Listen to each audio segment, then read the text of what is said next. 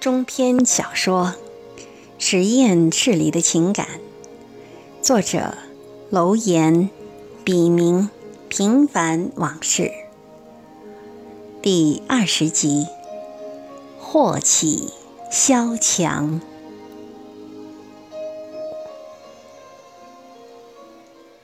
七言无题。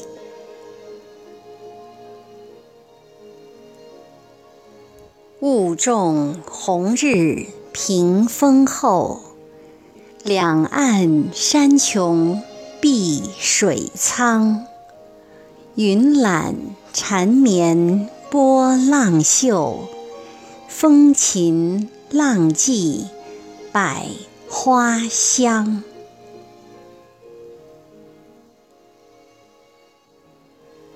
正当老马买好机票。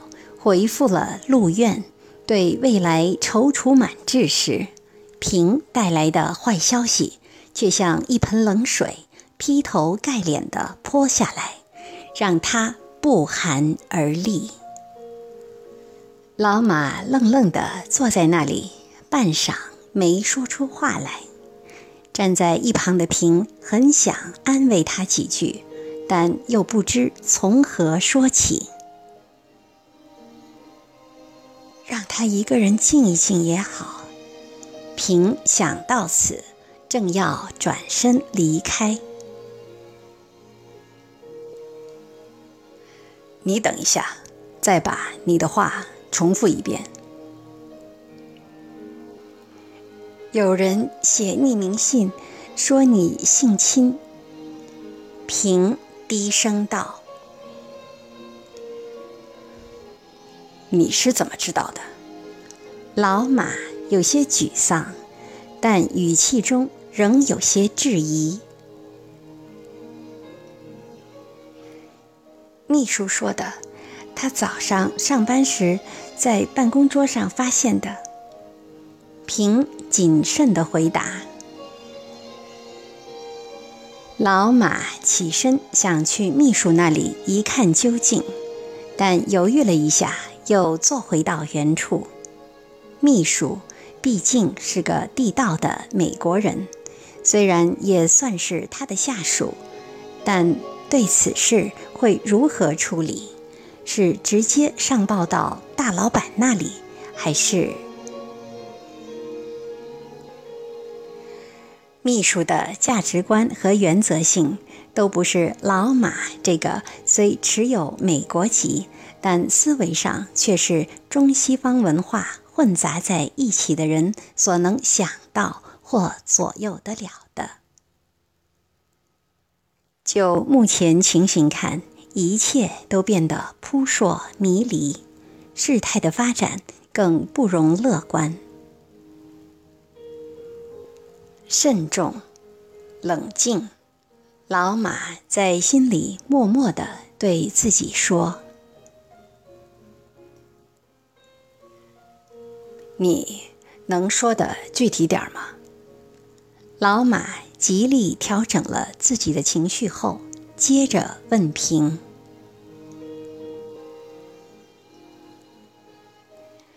信我看了，没有指名道姓，也没有具体内容。这事儿还有谁知道？早上。”我是第一个来实验室的，秘书告诉我的时候，没有其他人在。还有，我已经嘱咐过他不要声张，他没犹豫就答应了。匿名有没有根据？老马方才缩紧的心终于放松了些。幸亏自己没有被一时的冲动搞得利令智昏，不然他刚才如果贸然去找秘书，哪怕以了解情况为由，而不是兴师问罪，在别人的眼里也是不打自招。老马稍加思考后，决定以静制动，以不变应万变。谢谢。你先回去吧。记住，你只要做到不参与、不议论，像什么事都没发生就可以了。”嗯，可是平似乎想说什么，见老马紧蹙着眉头，没有继续的意思，便转身出去了。是谁如此恶毒，用匿名信的方式败坏他的名声？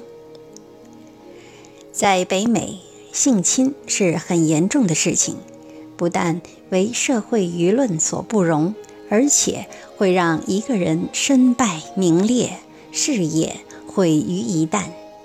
对此是有前车之鉴的，其中就有老马认识的。在世界范围的学术界都赫赫有名的教授，因为性侵导致倾家荡产不说，还从此被社会摒弃，落了个永世不得翻身的下场。想到此，老马稍安的心情又紧张起来，而且心有余悸。老马把自己的所作所为在心里快速地过了一遍，除了和平之间的越轨行为外，应该没有什么可以用事实依据联系到性侵层面上来的东西。虽然老马承认自己好色，而且对年轻的女博士们有过心猿意马的时候，但他。并未做出任何出格的事情，也许这也是那个写匿名信诬告他的人在信里没有具体提及实质性内容的原因吧。想到此，老马心安了许多，但并没有完全平静下来。此刻的他心里像长了草。乱蓬蓬的，老马起身走出自己的办公室，若无其事的四处转了转。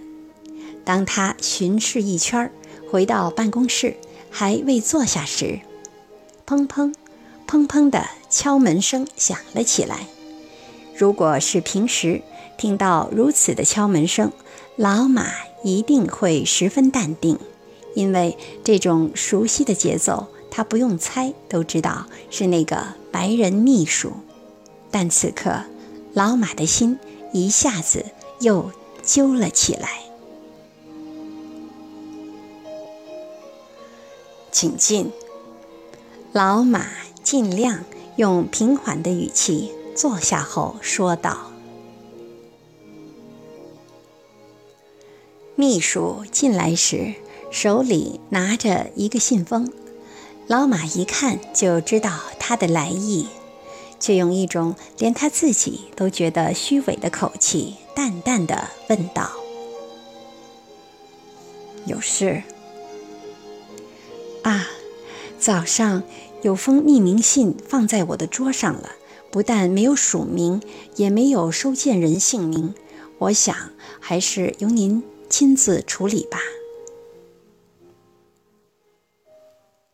秘书貌似平静地说完，把信放下就出去了。但老马还是看出他背后的同情心和忧虑，这一点老马完全可以理解。性侵在西方社会的价值观里，可以说是件说大不大的事情。如果处理得好，可以息事宁人。也可以说小不小，如果处理的不好，不但老马要受到严惩，而且会殃及池鱼。因为作为老板，老马的命运和整个实验室里所有的人，包括这个白人秘书，都息息相关，可谓牵一发而动全身。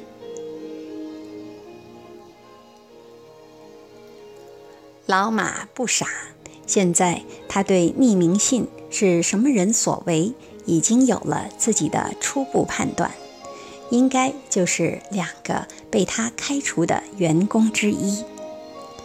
老马虽然不善交际，又很少和局外人打交道，平时也没有得罪过什么人，对他有恶意，而且如此歹毒，一定是因为什么原因对他怀恨在心的人。当事人没有在匿名信里说具体的东西，是因为没有证据。那么，恶心老马就一定是目的了。许多中国人因为没有信仰，所以做事没有底线，遇事又好冲动，常做傻事，就在所难免。大凡一辈子。能做成点事儿的人，都懂得一个道理：先做人，再做事。相反，那些没有德行、急功近利的人，一定不会有大的作为。等秘书完全消失在老马的视线以外，他才轻轻拿起那封匿名信。然后平摊在手上，似乎要掂出它的分量。过了一会儿，老马将手突然挪开，让那封信自由落体般掉在桌子上。信纸的方向和老马的视线并不一致。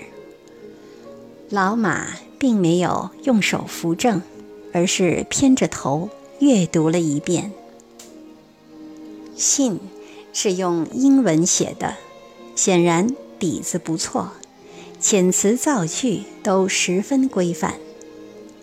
到此，老马对此信出自谁的手笔已了然于胸。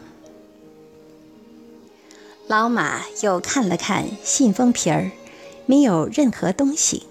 应该是写匿名信的人自己都没有确定这封没有实质性内容的信该给谁，很可能就是一时冲动。另外，这也是为什么秘书打开信看了的原因所在。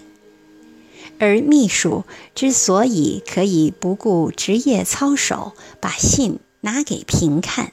一方面应该是平时两人私交甚笃，平又是实验室的二当家；另一方面的原因是此信不但没有署名，且毫无证据，完全可以看成是无稽之谈。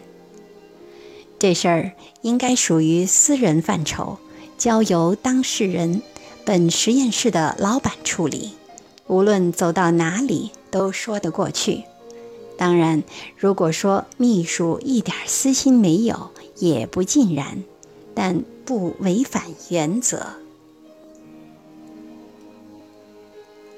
解铃还需系铃人，这件事情不宜扩大，更不能任其持续发酵。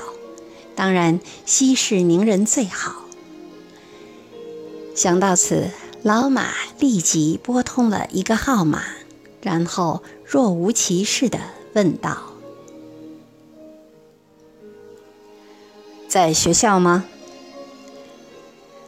对方愣了一下，大约过了一分钟左右，才结结巴巴地说：“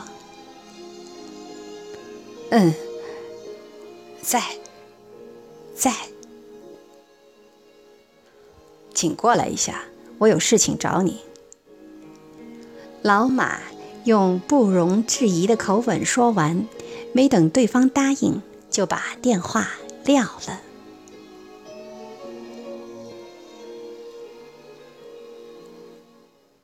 老马既然已摸清了对方没有事实依据的底牌，主动权就在自己的手里了，震慑力当然也在自己这边。在西方社会，诽谤和诬陷同样为社会和舆论所不容，而仅凭这封无凭无据的匿名信，老马便足以把对方告上法庭，让其遗臭万年。找到了解决问题的途径，老马彻底放松了下来。他看了看手上的表，离午休还有一段时间，于是打开电脑，开始写他的论文，而且如有神助。不一会儿，就洋洋洒洒地写了十多页。正当老马思路洞开、写得风生水起之时，办公室的门被敲了一下。没容老马应允，一个人已慌慌张张地推门进来。老马抬头看了看来人，只见他面如死灰。且一副战战兢兢的样子。如果老马先前对是谁写的匿名信还是推论，那么现在已经完全肯定了。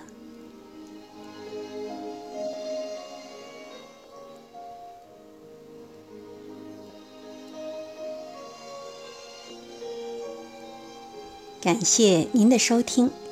敬请继续关注《实验室里的情感》第二十一集。